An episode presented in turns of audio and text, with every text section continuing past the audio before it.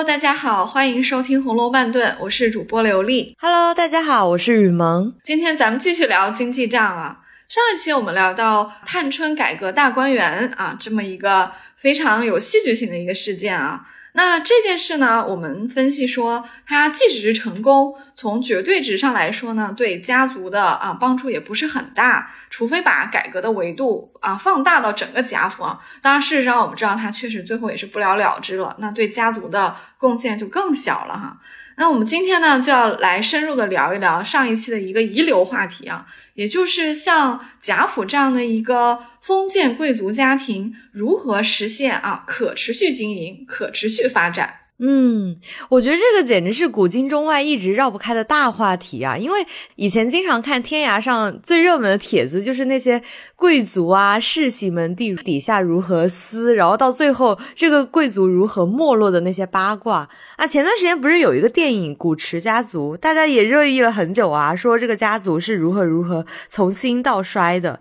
你看，从 Gucci 来说，他们的名字就是可以一直继承的，大家听到这个姓氏就知道。哦，你是贵族的后裔，那你们家就是非富即贵呀。这个就跟《红楼梦》的贾家一样，你说你姓贾，就算不是贵族里面的，那可以连个宗攀个亲戚也沾点光嘛。啊，分析的好啊。不过呢，古驰家族这样的，他们还算是商业权贵，和我们的这种世袭封建贵族是不一样的。因为古驰家族算是他们的第一代，相当于是白手起家。它是有技术，它是有工艺，它是有品牌的理念和设计，它才成为了一代，就是相当于商业帝国。当然，这个名字随后也就变成了他们的一个无形资产。其实，在企业的资产负债表上是有一栏的哦，这一栏就是你的品牌价值，这个是值钱的。所以你说的对。啊，哪怕这个家族后面，比如说换手了，比如说他们这个家族啊，举个例子，没有生出儿子，那女儿可能嫁人就不姓这个姓了。但是你品牌这个姓还在这里，所以你的品牌价值是依旧在的。即使家族的股份都卖给别人了，卖给别的投资集团了，家族里都没有人在经营这个品牌了，这个品牌这个名字依然有价值啊。这是你说的这种就是商业权贵，这是一类啊。其实我觉得跟。贾家比较能比的啊，应该还是那些啊英国的贵族。就咱们不是经常看英剧或者是英国电影，比如说啊，像前段时间很红的这个英剧《唐顿庄园》，其实他也在谈贵族的可持续经营问题啊，对不对？这个在英国是一个还蛮常见的一个问题，因为嗯，确实人家君主立宪制还在嘛，就很多贵族也还在，一直到今天，他们还有家里的地或者是城堡呢。它的可持续经营问题其实比就比《红楼梦》的年代离我们更近了哈。其实我们是可以窥探一下的。很多贵族不就是继承了一个大房子，连遗产税都交不起嘛？就得先借钱把这个遗产税交了，这房子才是你的。就你爸那个时候还能住，到你的时候换人了，你就得先交遗产税了。这是一个。另外就是，你就算遗产税交得起，这个房子的维护你根本就出不起这个钱，它也有可持续经营问题啊。怎么可持续？要么啊，就是他可能经营其他的产业来贴补这个大庄园啊；要么有些贵族就是把庄园开放给公众参观收门票啊，或者是给剧组拍摄。其实唐顿拍摄的这个呃庄园，它也是一个。现实中也是一个贵族在继承呢，他就是给剧组拍摄，我想他应该也得到了一定的回报吧。哎，他是可以现场去的吗？我一直都以为他是那个就是拍摄的基地而已。啊，唐顿的具体这个庄园我不太清楚啊，有可能在拍摄之后他会借着这个剧的热度，他继续开放一段时间。至于现在这个呃家庭有没有收回去，我就不太清楚了。但是在英国开放给公众参观的。啊，这种古堡还是挺多的，有些可能也确实是一些著名的英国电影或者是电视剧的取景地，我觉得也算是一个很双赢的结果，也挺好的。那他们本身也是历史遗产嘛，那。就是普通人，他有这样的兴趣了解，那主人家也可以贴补一点家用。你看我们说的哈，贴补家用啊，何乐而不为哈？如果贾家没有被抄家的话，大观园可能到现在还会被参观啊，拿来收收门票啊 什么的。对呀。你看北京的这个恭王府、雍和宫，对不对？还有很多，嗯，南京啊这些地方都有这样贵族啊，或者是一些士绅啊、达官贵人的这些私家花园。虽然这些人肯定是不在了，他们的后人也早就没有权利继承了，因为我们现在是新社会嘛。但是这些，呃。算是历史保护建筑吧，不也现在是对公众参观吗？只不过他们都是国有的文物保护单位了啊，这个门票收的钱就国家所有了。所以溥仪回自己的家还要买门票啊，咱们就感叹一下吧。我们说的这个是风光的这一面啊，但是其实也是有很大的风险的。也就像你刚刚说的，哎，如果你继承了这个姓，然后说不定你后面交的税非常的多。嗯，那贾家的话，呃，如果这个姓氏的家族犯了错，就会连带着你。比如说贾家也是这样啊，这种风险除了家族、家族、家族，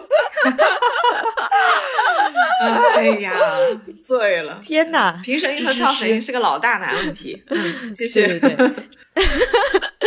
这种风险除了家族出错呢，就是在我们节目里面多次提到的，贾家一开始是因为立过功勋，才让子孙后代受福音的嘛。所以贾家之所以是贵族，他们最主要的资本不是富贵，而是绝产。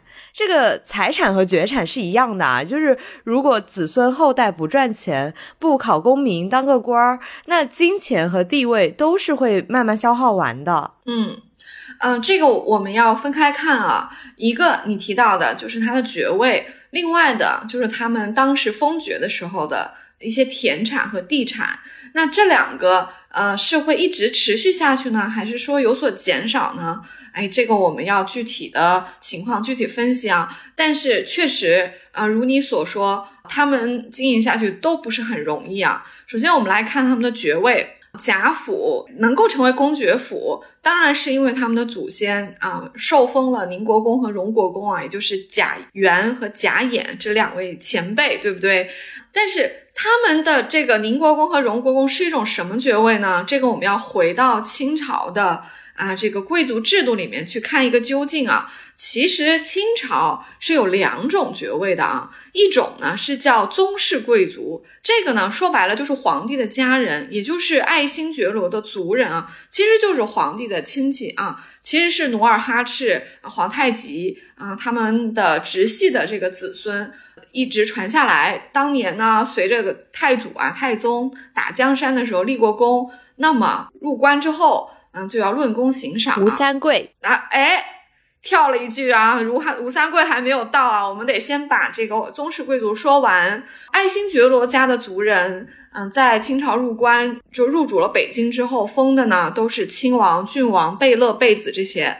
那一共呢，嗯，好像是有十几个等级啊，最后一直是到将军的这些，他们原则上都是爱新觉罗的人。其中呢，你刚才提到的这个吴三桂，就他是一个特例啊。嗯，因为吴三桂是封了王的，对吧？我们是看过金庸小说的，他是叫平西王啊，怎么就封这么高的一个爵位呢？他还姓吴呢，他跟皇帝根本就不是一个姓啊，这是一个特例，就是除了你是皇帝家的家人啊，打江山有功的，如果你是外姓人，但是对于打江山或者治理国家功劳特别大。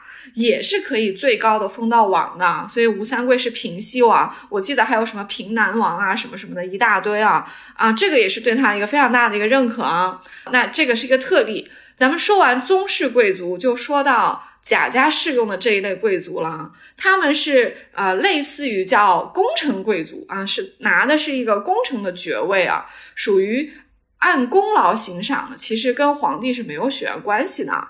啊，那这些人当然也是因为对打江山或者治理国家有功劳。这宁国公和荣国公不是跟之前的皇帝出过兵、打过仗吗？咱们聊过交大呀，对吧？交大那可是对主子立下功劳，那主子又给皇帝立下功劳。那论功行赏的时候，主子当了啊宁荣二公，交大很不幸继续当了马夫。我们之前还感叹了一下哈。那宁国公和荣国公就属于这一类，这一类的爵位呢，其实也是有很多的啊，嗯，就有公侯伯子男这么一个五个大的等级，那中间呢还有一等、二等、三等，所以啊，大概有啊二十等左右啊啊。那我觉得现在很多清朝的小说写的好不严谨啊，就像这些等级，他们都没有分得很清楚，就在那儿瞎写一通，动不动就封个贵人啊，封个什么王爷啊什么的，这确实是要严谨的。来看的，你说的这个贵人可能还是属于女性的头衔啊，但是王爷这个应该是要慎重对待的。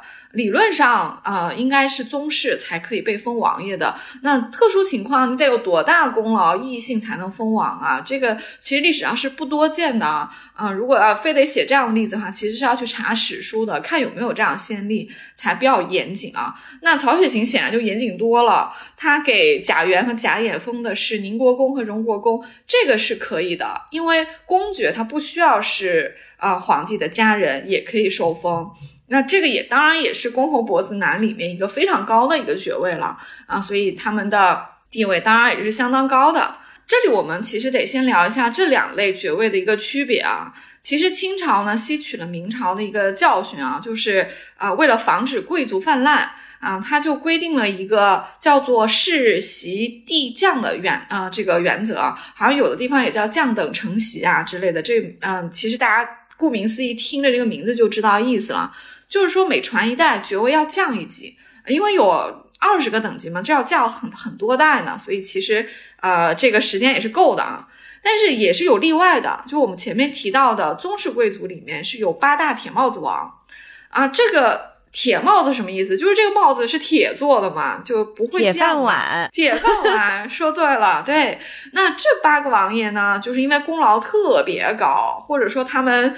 啊，就跟皇帝的关系非同寻常，所以他们的后代呢，就是破例可以一直继承这个爵位啊啊，除非犯了错，对吧？你要是犯了一个政治错误，当然就拿掉了，这也是没办法的事情啊。哎，那我觉得还是有风险的，就是万一皇帝换了姓，就是改朝换代了，那这个家族就直接没了。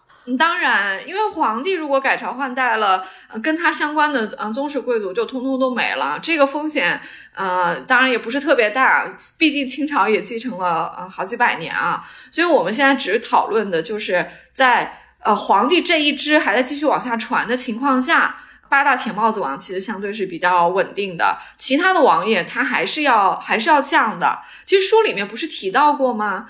嗯，你看北晋王他就没降，对不对？就是曹雪芹在提到北静王的时候说了，说当时呢有几个王为北晋王啊劳苦，就是功劳特别大，所以呢其子孙犹承王位。就北静王的祖先，就是水溶这么年轻，他不可能跟皇帝打过仗嘛。就是北静王的父亲或爷爷，他也是王啊，他当时就跟皇帝打江山。你看贾元、贾演封了呃宁荣二公，北晋王的祖先，咱们不知道他是不是。皇室的宗亲还是异姓封的王，这个不重要哈，我们先不去，呃，这个挖史书了啊，或者说去读文本了。反正北晋王的祖先就是功劳特别大，传了几代都没给他降啊，到水溶还是王，这个就已经在应承着说有那么一个例外，就是你可以一直继承这个爵位的。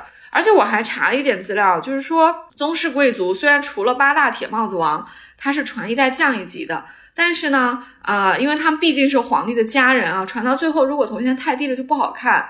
一般来说，传到某一个级别就不降了，就你的子孙就一直以这个身份就传下去。因为其实后面我们在分析他们的财务来源的时候就知道了，头衔是虚的啊，只有你们家的家产那才是实在的。所以你头衔降啊不降都没关系，你仍旧可以非常有钱。或者因为经营不善非常贫穷啊，这是这个世袭递降的一个原则啊。那呃，功臣就不一样，像贾家这样的袭的是公爵的职位啊，他们是肯定要去降的啊，就是传一代就往下降一级啊。所以传到咱们书中写的这个宁荣二府的当家人，是不是就已经降的不得了了？但是还有一点啊，就是我们看到整本《红楼梦》里面的话，还会感叹，如果子孙后代不给力的话，那岂不是当个大官才够他们几个人造的？不是俗话都说富不过三代嘛？你看宁荣二府当家老爷的头衔都到了将军了，那再降几代就没了。呃，我记得贾珍是世袭三品爵威烈将军，那贾赦是一品将军。按理说，贾珍是从他的父亲贾敬那里袭了爵，那是不是就说明贾敬是二品将军？哎，那为什么就是贾赦又比贾敬还高一级呢？是不是就是像我们前面提到的一部分说，哎，中间谁立过功，加了 buff，然后就加官进爵了呢？嗯，这个还挺有趣的哈。嗯，在具体的这个爵位名称上呢，我觉得曹雪芹呢是发挥了一点创意的，他没有严格的沿用清朝的名称啊。因为他本来写这本书就是要避讳朝代和年号嘛，不然对号入座了，他这本书的风险太大了。所以他其实原则上坚持，但是在细节上，其实他是有很多的花样的。那为什么这个贾珍和贾赦这个品衔啊，就这个爵位似乎有一点点冲呃矛盾的地方呢？我也是这么理解的，就是你看贾珍他玉字辈，他是三品爵。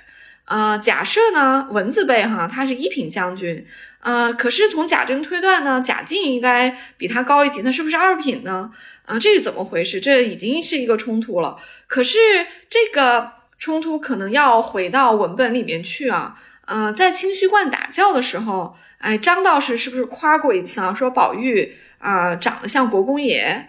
啊，贾母当时不是就落泪了嘛？因为提到他的亡夫了啊，啊，他就说我生了这么多儿子孙子，没有一个像他爷爷的啊，就这个玉儿像啊。当然读到这里，我们就理解这个老祖母偏疼孙子啊，因为这孙子长得像他去世的老公啊，那你肯定会偏疼这个孩子多一点嘛。啊，那这就可见啊，宝玉的爷爷就是贾母的丈夫贾代善，应该还是袭了这个公爵的头衔的。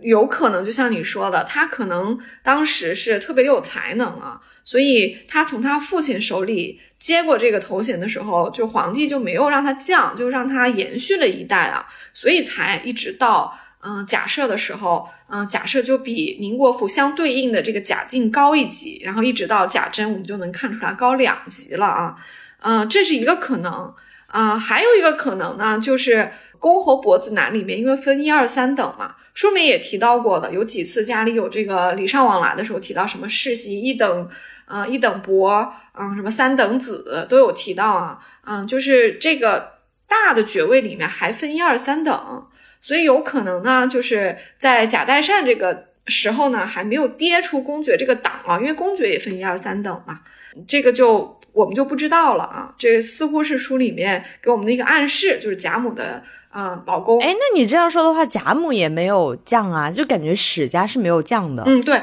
呃，首先贾母本人肯定还是跟着她老公走，她是一个一品夫人，书里提到过好几次。嗯，无论是他们出去给老太妃守灵啊，还是什么的，就贾母都是一品夫人的一个一个呃，怎么说呢？呃，规格哈，嗯，她应该就是跟着她老公的头衔走的。另外就是你说的贾母的娘家没有降。啊，这个在书里面确实是一个悬案啊，因为我们提过四大家族都在势不可挡的走向衰落，但是其他家就是贾家和薛家的衰落，书里面是提到过的，但是王家和史家就不明显，尤其是这个史家提到贾母的时候就说她了，说是金陵史侯之女，那就说明他父亲是侯爵嘛，那史湘云的叔叔啊。就是贾母的侄子辈哈，就还是侯爵，而且一门两侯哦，别忘了这个史鼎和史奈，一个是中靖侯，一个是宝林侯。那你看这史湘云这两个叔叔还都是侯爵，嗯，就说明这个侯爵在史家也是传了三代嘛，就是贾母的父辈贾母以及贾母的侄子辈，你看这就三代了。那要么就是说明史家功劳特别大，一直还袭着；要么就是我们前面说的，可能一开始是。呃，一等侯到后面是三等侯，还没跌出侯爵这个范畴了。但是这不太重要，但确实是一个很小的一个暗示，就是史家衰落的迹象不明显，以至于到史湘云这个呃后辈的时候，他的婚姻还可以嫁给魏若兰这样的人，所以我觉得可能是有一点点关联的。那我们再回到今天的话题啊，就是贵族的可持续经营上，就算这个每一代会传承，然后会降一级，那怎么就不可持续了呢？你看，连刘姥姥都知道，瘦死的骆驼比马大，他们拔根毛 比我们的腰还粗。就是虽然他们这个爵位降了，和这个爵位相对应的恩赏也会降，但是原来的收入其实是不少的呀。比如说贾家的那些皇帝赏的很多田庄，嗯，赏赐了这个田庄就不会收收回去了嘛？田租啊、地租啊和地里产出来的东西，就足以养活很多代人了。就是如果你收成好，然后经营的好，其实也能让家族兴旺。我们不是在《红楼年俗》里面就讲过吗？那个庄头乌进孝过来送货的时候，那个物资清单特别多。这还是收成不好的时候，那我们可以想象一下，如果收成好的时候，那可得至少多三倍出来吧？嗯，是的，嗯，你口气问了这个可持续经营的好多个方面啊，嗯，确实是，嗯，虽然我们前面聊了爵位是会降的，那和这个爵位相对应的一些好处啊，就是皇帝直接赏赐的那些好处，就是你这个身份啊，你这个规格啊绑定的这些。啊，物质收益那肯定是会下降的，嗯，但是本来贾家也不靠这个，对不对？因为他们这个爵位，他其实不是当官，所以你拿到这些恩赏，他也不是当官得到的俸禄，所以也不是一种工资，可能就是逢年过节皇帝会发的一些东西哈。比方说书里是提到过一次的，也是在过年这一回啊，贾珍当时不是叫贾蓉去光禄寺领银子嘛，领来的银子因为是皇家给的，是用这种黄布的口袋。啊，装着的上面就写到说，宁国公贾演、荣国公贾元恩赐永远，春季赏共两分，进折银若干两。某年月日，龙禁卫候补侍卫贾蓉当堂领契，值年四成某人，就写的还挺详细的。就是因为你的祖先做过宁国公、荣国公啊，这个恩赐永远就是一直都有一些嗯赏赐啊，就是这是过年赏的啊，有多少两的银子啊，这一天是你们家的代表啊，就是这个龙禁卫贾蓉去领的，贾蓉封的这个龙禁卫也是个虚衔，其实也是没有工资的，所以我们就可以推测贾珍当这个。呃，什么三品爵威烈将军，他应该也没有什么工资，他们领的就是爵位的一些恩赏啊。当然从这里看，呃，名义上是赏给宁国公和荣国公的后人的，说说不定这个钱也没有奖，就是嗯，以前过年赏多少，现在可能还是过年赏多少。但是呃，不管怎么说啊，这赏的银再多。呃，也也可能也就是个几百两的数字啊啊！显然这些钱也不是给老贵族们当家用的，这是一种节礼，就是这这其实就跟过年发红包也差不多，就是皇帝给以前的老贵族发红包嘛，他不可能给你发一年用的家用的啊，所以家里过日子肯定是不能靠他的，靠什么呢？靠他们上班的工资吧？你说整个宁荣二府谁上班啊？这个问题问的贾政啊？对，就只有贾政一个人上班。我们这说完，这听友可能都愣了哈，难道就只有贾政一个人有工资吗？说对了，只有贾政一个人有工资，因为我们前面说了，贾珍和贾赦袭的爵，这种是爵位，他拿到的是跟着这个爵位相对应的一些好处，但这个不是俸禄。而且你也你也不会升官了，你你的爵位只会降，不会升了。那谁会升？其实理论上说，只有贾政会升，因为贾政是次子，他其实是在这个，如果没有记错的话，应该是在工部吧，还是在户部哈？他是做的是员外郎，就是一个二把手的一个职位。啊，可能类似于副部级吧，所以他有工资的。嗯，那他如果做得好，他是可以升官的啊。确实，全家就他一个人领工资。但是我们知道啊，嗯，在清朝或者说以前的任何一个朝代，只要不贪污，你这个官职的职位工资其实是不多的。啊，其实说白了就是清官的话，其实没有多少油水可以捞的，而且有些清官过得特别特别穷。你看贾政这么一点工资，家里面僧多粥少，怎么可能养活那么多人啊？对，其实就是如果你是一个官，你是可以说是平民考上来的，那你的。老婆孩子什么一两个仆人书童，那就没有几口人嘛。那这个工资肯定是能养活你自己家这么几口人的啊，包括老母亲在内啊，是没问题的。但是不可能养活一个几百人的贾府的，这钱不是这么用的。所以贾政的工资不可能能养活荣国府啊。而且你看宁国府的贾政，他也没当官，他没工资。所以那么宁荣二府算下来，这么几百口人，就贾政一个人拿工资，哪里够用啊？所以不肯定是不可能的啊。那我们算下来，又不是靠恩赏啊，又不是靠这个工资，那这两府日常运营靠什么呢？其实就靠你前面说的啊，我们从乌进孝送来的礼品单子可以看到的啊，他们应该靠的是皇帝。最早的时候赏给宁国公和荣国公的这个地的啊，这个地有一些可能就是可以种地的，有一些可能是房舍，是啊可以出租的啊。这些呢，啊赏了之后就是你家的，比如说赏了几千亩就是几千亩，它是不会减少的。所以呢，呃，地是可以种庄稼啊，有产出。如果是林地的话，那就会有这个动物的产出啊。如果是池塘的话，就会有鱼，对不对？如果是呃房舍的话，就可以出租啊。这些都是有田产和地租可以可以收的啊。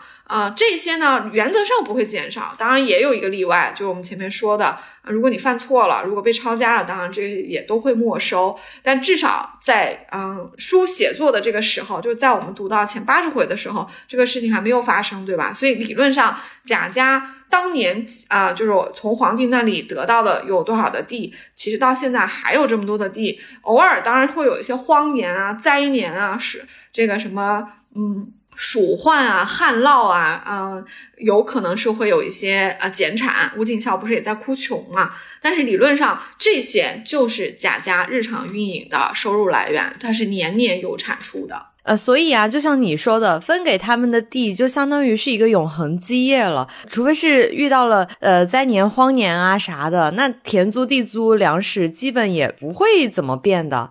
那他们的可持续经营还有什么问题啊？那没有什么问题了呀。嗯，这样看上来似乎是没有什么问题的哈，但是呢，有一个隐藏的问题，可能就要被我们拉出来说一说了啊。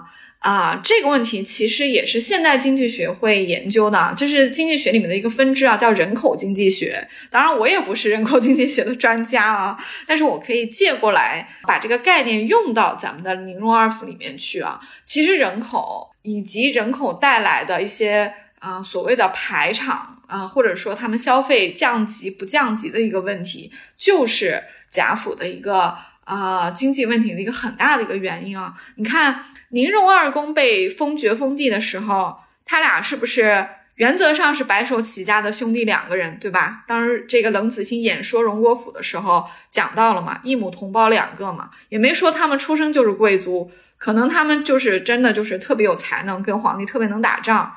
那他们年轻的时候打仗的时候没有多大的家庭啊，他们可能自己都还没成家呢。那个时候家里的人口肯定是非常少的。可是到现在已经传了五代了，到草字头到贾蓉这一辈了，家里的人是不是就越来越多了？而且古代没有避孕措施，不但不避孕，而且是鼓励多子多福，对吧？这就是可见，就是人一定会越来越多嘛。这还不像，当然书里是有例外哈。看我们这林黛玉的这个这个呃父亲家林如海家，可能就是典型的优生优育的代表哈，就一直知书不胜嘛。当然人家可能优生优育，所以你看人家几代了之后到林如海，哎，还是一个很优秀的青年才俊。爵位都不袭了，还能考个探花。到最后，林如海虽然没生出儿子来，人家就一个女儿林黛玉，哎，又是优生优育。但是他们家因为人口很少，所以理论上林家的家产不大会减少的，因为他们其他的旁系是没有权利分他们的家产，这是后话。我们以后也可以再开一个话题讲黛玉的家产啊。可是对比来看啊，这个宁荣二府，也就是这个我们林如海的这个亲家啊。啊，他自己的丈母娘家不能说亲家是错了啊，就是林如海的这个丈母娘家就不一样了。呃，宁国府当然是稍微好一点啊，几代单传啊，就是人口还没有那么多，对不对？但是他们的佣人也很多。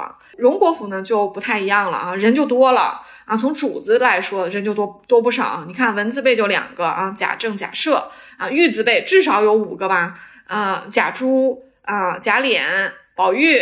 贾环，还有这个贾赦，其实还有个儿子，存在感不强。贾从，你看这就五个啊，都已经翻倍了啊，就玉字辈和文字辈就翻倍了。草字辈呢，目前是只有贾兰，那是因为其他的主子还小嘛，还没生呢，那以后还会生的啊。这些就是主人了。当然，我们还没有没有去算这个女性哈，这我们先点了男性就有这么多。那除了主人，是不是还有很多佣人？其实，在宁荣二宫的时候，他们排场可能没这么大，因为你主人少，配的佣人他也就少嘛，因为一个人配固定的这些丫鬟小厮嘛。可是到现在就五代了，主人多了，那配的佣人和小厮他也就多了。我们之前是聊到过什么管家呀、奶妈啊、陪房啊、丫鬟啊，对不对？有名字没名字的就一大堆。呃，麝月不就说说过吗？说家里有三百丁，我记得其他书里也提到过哈，书里上上下下有三百人，而且我们在呃王熙凤支取月钱去放账的时候也提到过哈，这个月钱可能也有三百两，那对应出来，嗯，有的人拿的钱多，有的人拿的钱少，可能也有三百个呃这个佣人啊，就是这是一个大差不差的一个数字啊，所以可见就每传一代，主人数字增加，可能翻倍啊，那。用人当然也就增加了，所以就人就是越来越多啊，就花钱的、吃饭的人啊，要买衣服穿的人啊，就越来越多。我刚刚还只说过男性哈，等于说我们就没有讲女性。其实你想生男生女的概率是一样的嘛？是你男性的数量翻倍，就说明女性也多了，对不对？那女性虽然不参与分家产，到十五岁就嫁人。那你也得给人嫁妆啊，对吧？就是女性没有分你的钱，但是结婚的时候一次性的带走了你们家很多收入，对不对？那嫁人也也得让女孩到这个婆家有面子。你看贾敏嫁人的时候多风光，可见她当时应该带走了不少陪嫁。王熙凤还数过，她说：“你看现在还有什么迎春、探春、惜春，将来也都是要嫁人的。”所以其实我们刚刚就分析的都是人口问题啊，就说白了。就你往下传的代数越多，只要你不计划生育，那人就是一定越来越多的。主人越来越多，仆人也就越来越多，这个家族就是越来越庞大。所以其实他对于开源节流的要求，他就越来越大了。嗯，怪不得凤姐严苛啊！要我看到这上上下下都在用钱，我也严苛。凤姐真的很难啊，又不能去靠这个裁员来解决问题。嗯，毕竟就是像贵族的架势啊、面子啊、阶级都摆在这里了，也不能再说，哎，我得减少点预算开支，让这个排场小一点，少了人，房子大了也不行。我记得有一次我去恭王府，已经那个时候其实已经是临近黄昏了，就没有什么游客嘛，我一个人在里面就是转悠起来，感觉那种感觉真的是又大又凄凉。我要是和珅，我也会安排很多仆人在那儿站岗啊，就是走几步就是人，也没有那么孤寂了。就是这个人工在大家族里面还是不能减少的。但是如果真的到了必要要去减少的时候，首先裁的都是一些临时工啊、短期工啊、家生子都是不能裁的。哎，这还真是一个好问题哦。就是员工减少的时候，先减谁，对不对？但确实是因为他们的房子太大了。嗯，你就算是减少一些用人的人手啊，那空荡荡的也很难办哈，很凄凉。另外，就这房子要打扫，因为我们以前看英剧的时候，你就会发现，他们如果主人出去度假，都得找非常大的床单，把家里的什么画呀、雕塑啊盖起来，因为它会沾灰的。还有包括钢琴，回来的时候就得让仆人再把它掀开，用鸡毛掸子把那个灰掸掉，对吧？还有就是中式的建筑，如果不去维护的话，它可能呃会朽掉。没错，你就是要不停的擦洗，可能要上油啊什么的。就是家庭大，能呃能减的这个排场确实是有限的。荣国府能不能减一点呢？肯定是能的。呃，你你前面说王熙凤很难，因为她也不能裁员。其实王熙凤不是没有动过这个念头，但是她刚起这个念头，哎，就被她的领导给打下去了啊！哎，所以凤姐也确实很难办。这个还可以稍微的掰扯一下啊，就是有过一次啊，好像是在第。七十四回，也就是在嗯抄检大观园之后啊，凤姐去跟王夫人去回话的时候，她就顺便就啊提了一个建议啊，说嗯，你看这个大观园确实是有一些乱子了啊，当然这是绣春囊引起的。后来查的时候就查出一大堆的小事情出来啊，包括什么私企呀，还有一些呃晚上上夜的人不精心啊之类的东西啊，就是上上下下。就是现在是在瞒着贾母的阶段啊，只有王夫人和凤姐知道，他们就在商量对策啊。凤姐就说：“呃，太太不要生气啊，说那个呃，我们先不让不能让老太太知道，但是呢，家里有这么多事儿，这么多丫头呢，确实不是个事儿啊。他们万一人大心大的啊，生事作号，确实闹出事儿了也不行。说啊，但是如果无故的裁他们呢，姑娘们又受委屈啊，太太和我也过不去啊，因为毕竟王夫人和王熙凤相当于是家里的管家奶奶嘛。让他们来牵头去裁剪姑娘们的人选，他俩确实也不太好意思哈。可是呢，他又觉得说家里这事儿也确实也挺大的，要不要就是趁这个机会，趁这个大观园嗯这个抄检的时候，不是抓出了很多人的小辫子嘛，抓出了很多人的错儿嘛？你在别人犯错的时候裁员，这是可以的，因为如果没有犯什么错，无故裁员肯定不行。所以说趁此机会啊。呃，要不要就呃就就处理几个人啊？就说以后呢，有年纪大的或者咬牙难缠的，就找一个错给他们撵出去，配了人啊，这样他们就在园子里不闹事儿了。第二个就是可以省一些用度啊。太太想我这话如何？那其实凤姐就提了个建议，请王夫人呃裁决的。可是王夫人，你看听完之后呢，她完全没有接这个凤姐的这个话茬儿，她反而是反对的啊。王王夫人，所以我们也就是，哎，不知道怎么去评价王夫人。我觉得王夫人真的不是一个特别好的管理者。其实挺不像王夫人的，王夫人平时不是还是挺节约的吗？哎呀，王夫人就是一个，我觉得她作为一个管理者啊，她其实是有点缺乏远远见的，而且她总是拿啊情绪和她一些感受来管理啊。她其实其实凤姐说的是对的。啊，凤姐这个人虽然她也有很多私心，但是凤姐在跟王夫人提建议的时候，我觉得说的是对的。就是平时裁员不好裁，这个时候呢，有人犯错呢，我们要么就是就是整顿一下。第一呢，就把那些啊这个啊咬牙难缠的放出去啊，这样以后不出事儿。确实是啊，你大观园都有人赌博了呀，对不对？这这时候不处理，更待何时？啊，第二个就是确实是可以省一些用度啊，因为凤姐管家嘛，凤姐知道这时候钱都不好用啊。他们之前不是还偷了老太太的东西出去典当嘛？而且也是有过一次，也是因为王夫人就是拿不出送老太太的礼嘛，着急了半天，对不对？呃，凤姐才帮她搪塞过去的。所以王夫人也应该知道家里啊经济不好啊。所以这两个立足点提出来，按理说我觉得王夫人应该答应的。结果啊，她从这个。情绪啊，或者说从他一个人情吧，就是呃出发啊，不是一个管理者的角度出发，他居然拒绝了凤姐啊。他说：“你说的何尝不是啊？”就是他也认可凤姐说的对，可是他从后面每一句话都在否定凤姐。他说：“从公细想，你这几个姊妹也甚可怜了啊！就说这个，你看你这几个小姑子们挺可怜的，说也不用远比。”只说你如今林妹妹的母亲未出阁时是何等的娇生惯养，是何等的金尊玉贵，那才像个千金小姐的体统。这个是说，我觉得是在说明啊，王夫人嫁来的时候，贾敏还没有出嫁，她和小姑子是共同生活了一段时间的，所以她见识过贾敏当时的待遇啊，就是很受宠。那这当然也佐证了我们前面说的，虽然。啊，生了女孩儿是不用分你的家产，但其实陪嫁也不能少，对吧？那贾敏那时候这么金尊玉贵、娇生惯养，那她带到林家的东西应该也不少啊。所以王夫人可能是见过的。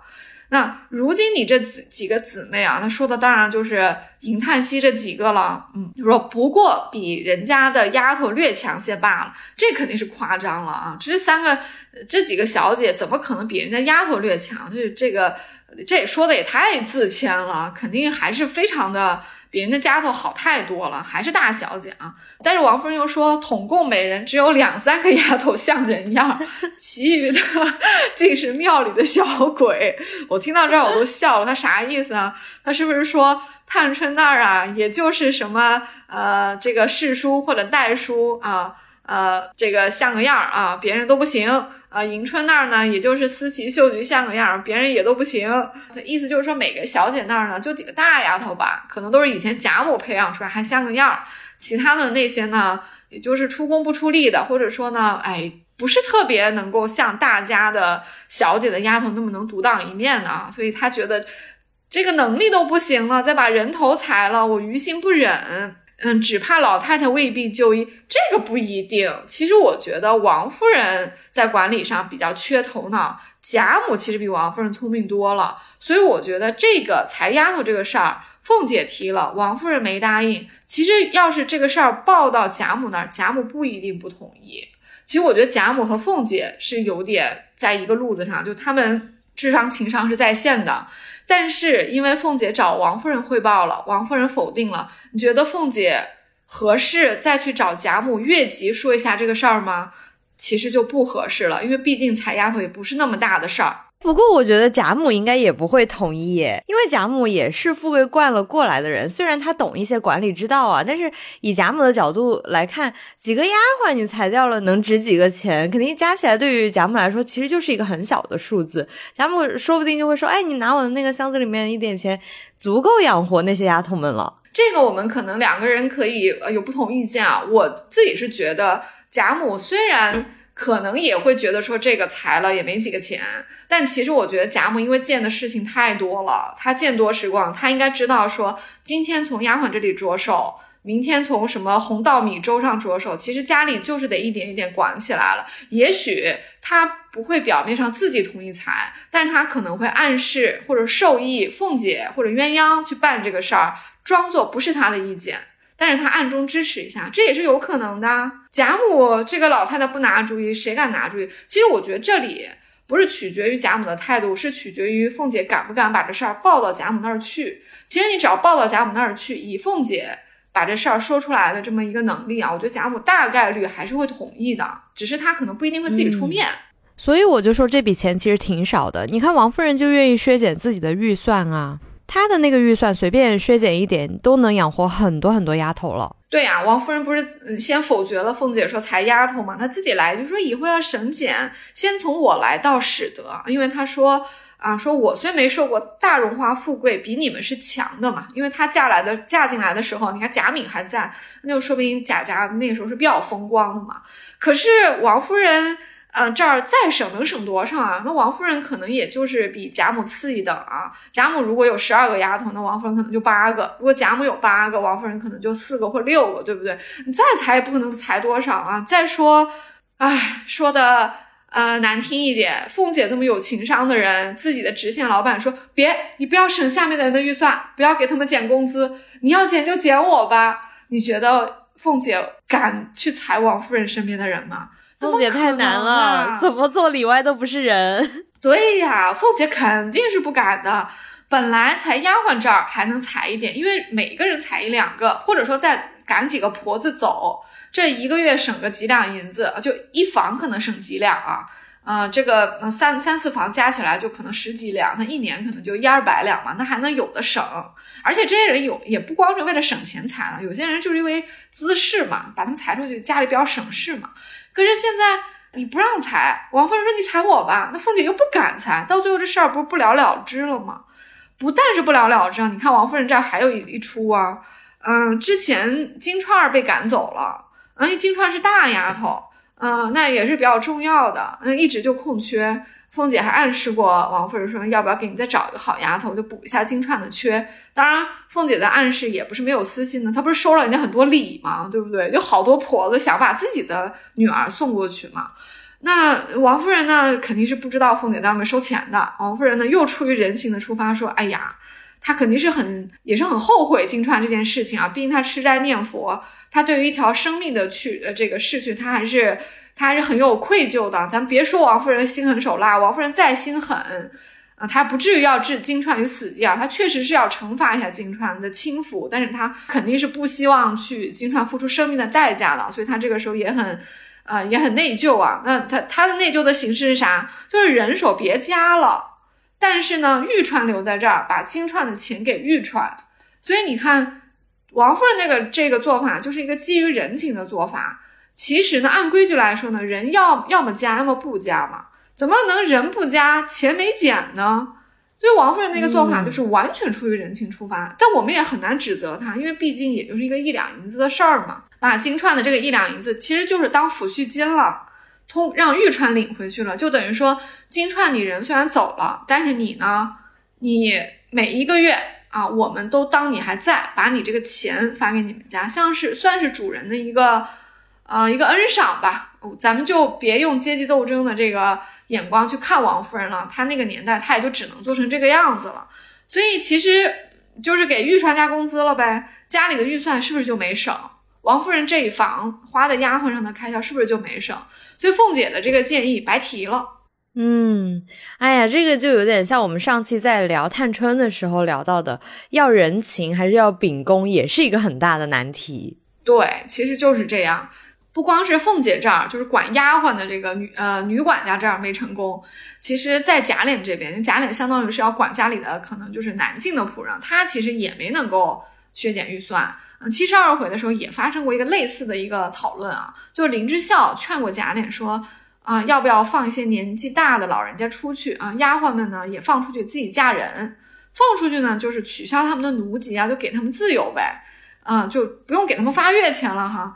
你看，也是发生在七十二回了，这也是一个暗示，就是七十多回的时候，家里的经济情况真的就是每况愈下，已经非常明显了。讨论钱的次数越来越多了，就是捉襟见肘的事儿越来越多了。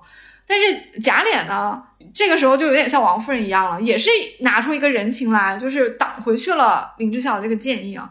他说：“老爷刚到家，就是还没有骨肉团聚呢，你这个时候要把人打发走了，怕老爷伤心啊。”他也是一个人情出发，就是贾政当官出个差几个月回家一看，哎，怎么人少了一大堆？就像你前面说的，这个可能会很冷落，就很凄凉，所以呢，就也也没有做成这件事情。其实我觉得贾琏这个建议吧，嗯，要我看，你怎么不在自己身上找原因啊？那老爷不在家，家里交给你们管。你怎么没管的蒸蒸日上呢？你管了，管成了一个每况愈下。现在要裁点钱，你又说怕你领导回来看，发现人少了不能裁，这不还是你不行吗？哎，你看啊，这就是我前面说的，人多了排场下不来，完全都没有想过后面难以为继的问题。是的。呃，这其实就是一个死要面子，到最后没钱花的一个情况，对不对？呃，因为自己不肯裁嘛，就王夫人一会儿说这个，呃，你的姐妹很可怜嘛，舍不得裁。贾琏又说，哎呀，老爷到家，怎么家里人少了又不行？这些其实都是基于呃贵族家庭的排场的角度出发，或者说就是生活标准的一个出发啊，而不是说真的是基于家里的实际情况。也是因为可能，当然也是因为王夫人不参与县管家嘛。你要把账本拿给王夫人看，王夫人肯定心惊胆战。天哪，这么没钱了吗？黛玉也挺有远见的。你看，她都私底下跟宝玉说，家里进的少，出的多，如果不做准备，日后会导致后手不接的一些问题出现嘛。那黛玉也不管家也想到了呀。没错，没错，这个也是一个让很多读者可能有点意外的哈。为什么在描写这么一个呃诗情画意、风花雪月的林黛玉的时候，会冒出来一个宝黛玉和宝玉谈钱呢？虽然这是一个闲聊啊，呃，因为是当时是探春管家嘛，黛玉跟宝玉聊了两句，就说你们家三丫头，嗯，就是管家的时候也很乖哈，就。叫做什么做什么，但是一步也不多做，也不因为临时得了一个管家的差事就作威作福。但是很多人是会趁这个机会捞一笔的，所以其实黛玉是在表扬探春啊，就是她很很知道进退，该做什么，不该做什么。呃，宝玉就听不出来这些弦外之音啊。然后黛玉还后面说啊，家里进得多，出的少，像你说的这这一段话。宝玉后面的反应特别的奇怪，就特别的不上进。他说：“哎呀，管他什么的，也少不了咱们两个的。”我每次看到这里都很气，我就想说：“宝玉，你不中用，你一个男孩子，你是家里将来也是要中流砥柱的，你对家里的这个经济情况这么不了解、不关心，还说不管怎么样少不了我们两个的。”呃，当然他知道他自己和林黛玉是贾母非常宠的人，所以家里再怎么样都不会委屈他们。可是你就一点忧患意识没有吗？对不对？那你看人黛玉还算是一个半个客人吧，虽然是外孙女，那人家是林家人嘛，总归还是要嫁人的。以后嫁不嫁到贾家就另一说哈。那人家外孙女黛玉还是个女孩儿，人家都知道家里的经济情况。你一个男孩还是家里正经的，这个将来是要继承的人。怎么这点经济头脑都没有呢？对不对？就就这个高下立现啊，这这两个人的，嗯，怎么说呢？呃，我觉得他俩在各方面吧，嗯，还是有很大的差异的。我觉得你前面提到的凤姐要裁员这个事情，其实跟探春改革大观园，想要就是节省这个大观园里面的一些开支问题，或者是说呃要开源，说拿那些花花草草拿去卖的问题，其实是有异曲同工之妙的。因为没有多少钱，你而且很难推进下去。对，我们其实可以再稍微的 Q 回一点探春改革这一期啊，因为探春她住在大观园里，她又是临时管家，所以她其实。改革的范围是很小的，相当于是一个实验项目，就是在大观园这个他们小姐们有一定的话语权的一个呃小天地里面试试看啊，能不能在不浪就是不要暴殄天物的同时，把这些东西收集起来。啊，能够派上一点用场，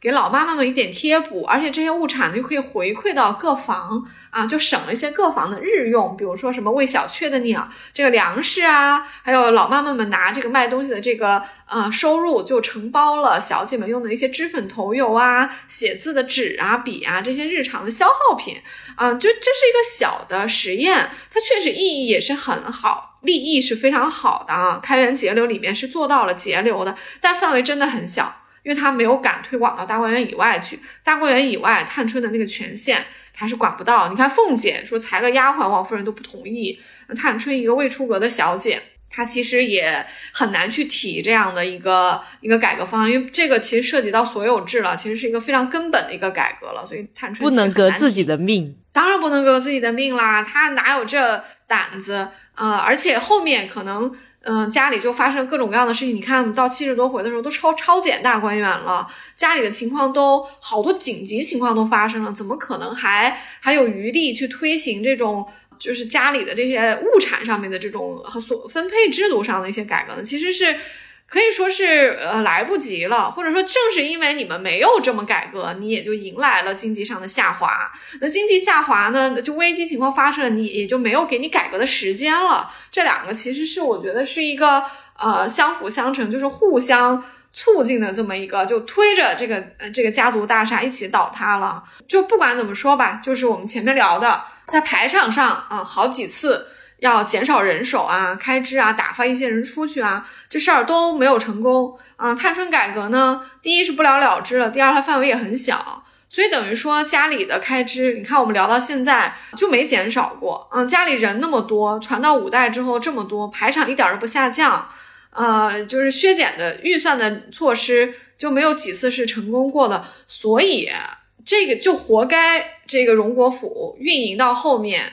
啊，就是出现经济问题，就是很难可持续经营了，因为你的田就这么多嘛，你分给你们的田庄地舍就这么点，啊，当然咱们先不说荒年，咱们就说丰年啊，也就这么多。可是你家的人是生了就不能塞回去的，你的收入永远不变，就这么多，可能只会减少不会增加，对不对？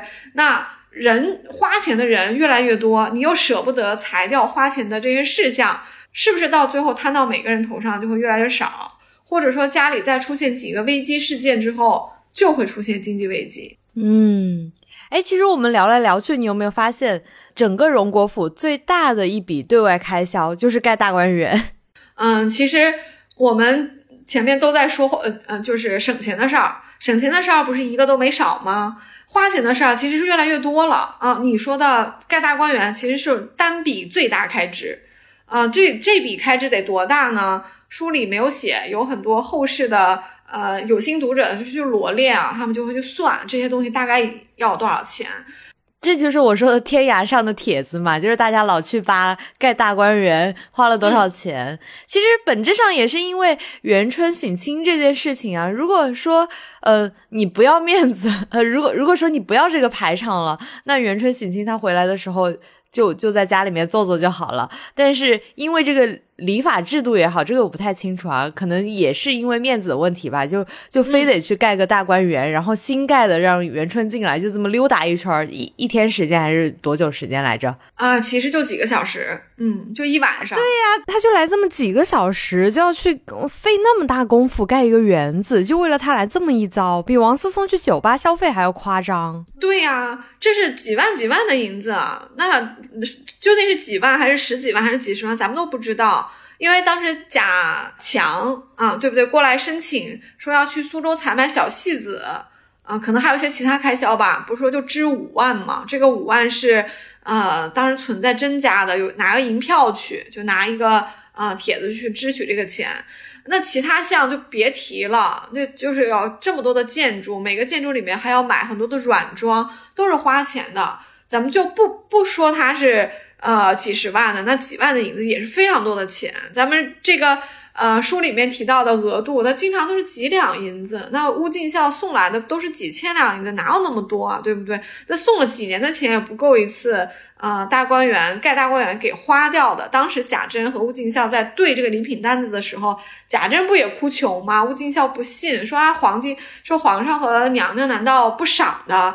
贾珍就说，你看你就不知道我们家的难处，能赏什么呀？呃，就算是。呃，赏的都是一些东西，对不对？就是赏的都是一些什么如玉如意啊，什么拐杖啊、念珠啊什么的，这些东西又不能卖，你要流落出去，你头还要不要了？嗯，对，因为皇帝赏的东西都是盖过章的，都是不能随便拿出去用的，还得供起来，哪怕是银子都不能。银子可能还另说哈，银子我不知道是不是还可以，就是比方说化掉，或者说在铸什么，这个咱不知道，咱们就不当个定论来说，至少赏的东西。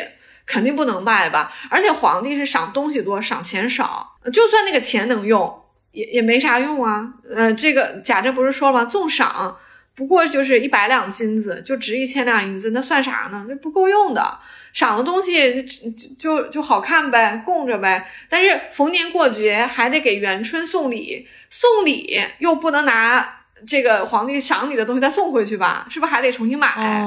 哎，而且还有哦，就是元春封了这个皇妃之后，他们在宫里的关系也就多了呀。就是比如说，哎，这个同事呃升职了，然后那个娘娘生娃了，就是要送一些礼物啊。而且你送到宫里面，这个礼物是不能不贵重的。嗯，而且太监如果去帮你传送这个礼物，他可能再要个红包啊什么的。你看夏太监不就要了上千两银子吗？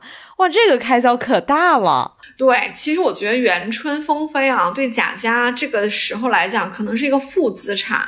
首先，当然就是省亲这一笔大观园花了很多很多钱啊。前面你说是不是可以就不盖了，就让元元春来家里坐坐？这肯定是不行的，因为元春已经嫁出去，她是皇帝的老婆，她不是你们家人了。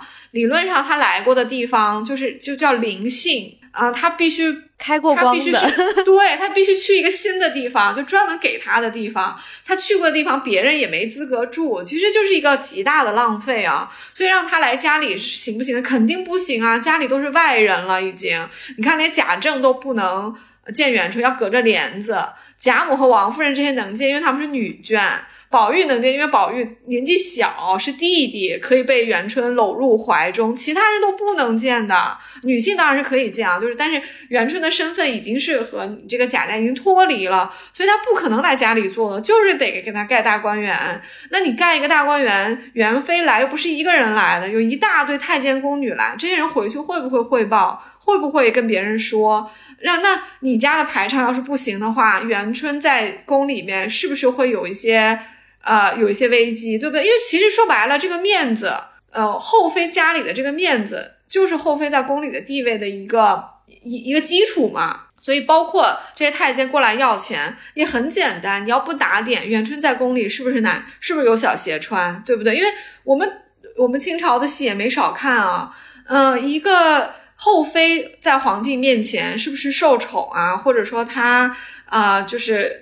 呃，这个地位啊，她日子过得好不好啊？其实跟他身边直接伺候他的人也是有很大关系的。这些人可以出把力啊，也可以你拉，也可以就是呃拉你一把，就是把把你就是戳你一下，这是都是有可能的。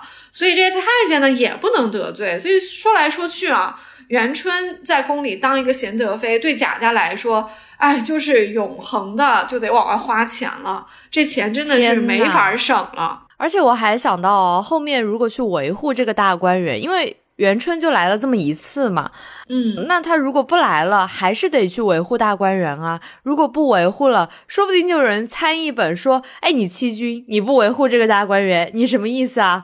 没错，是有这个问题啊。之前不是有人说吗？啊，当然可能是我们群里大家在聊的，可能也是网上看来的帖子，说王夫人竟然敢去抄检大观园。这大观园可是元春临幸过的地方，就是贤德妃临幸过的地方，而且也是他下了懿旨让弟弟妹妹们进去住的。这样的一个地方，等于是一个皇家命令的一个延伸啊！你怎么有资格抄，对不对？说王夫人这事儿，要是往大了说，这是不是有点欺君或者犯上啊？这个说法虽然其实是挺，呃，我怎么说，严苛。啊，严苛了一点啊。但是如果说在，其实你说君主制不就是呃一个人说了算嘛？如果上面要降个罪来啊，就说你这个是犯上，那你也没有没话可说呀，对不对？这种东西就是欲加之罪，何患无辞了。所以这个王夫人抄检大观园这事儿，你要真的往政治上去扯哈。嗯，它确实也是一个有隐患的一件事情，所以就回到你讲的，大观园盖花钱，维护还花钱，啊，虽然姐姐妹妹们包括宝玉是进去住了，那他们原来本来在王夫人和贾母那住的也好好的，现在进去住，那贾母和王夫人旁边的房子空出来，又不可能出租了，所以等于说家里还是增加了预算，嗯，但是又没有增加这个收益，对不对？就是整总的来说还是。花钱的地儿多了，嗯，就是省钱的地方又一件没有推行。天呐，你说这个元春风飞这件事情到底是好处多还是坏处多呢？听起来好像坏处很多哎，因为一直在花钱。嗯，我自己的解读是坏处多的，呃，因为元春风飞其实时间点是很重要的。如果说它风飞的时候刚好是家里比较鼎盛的时候。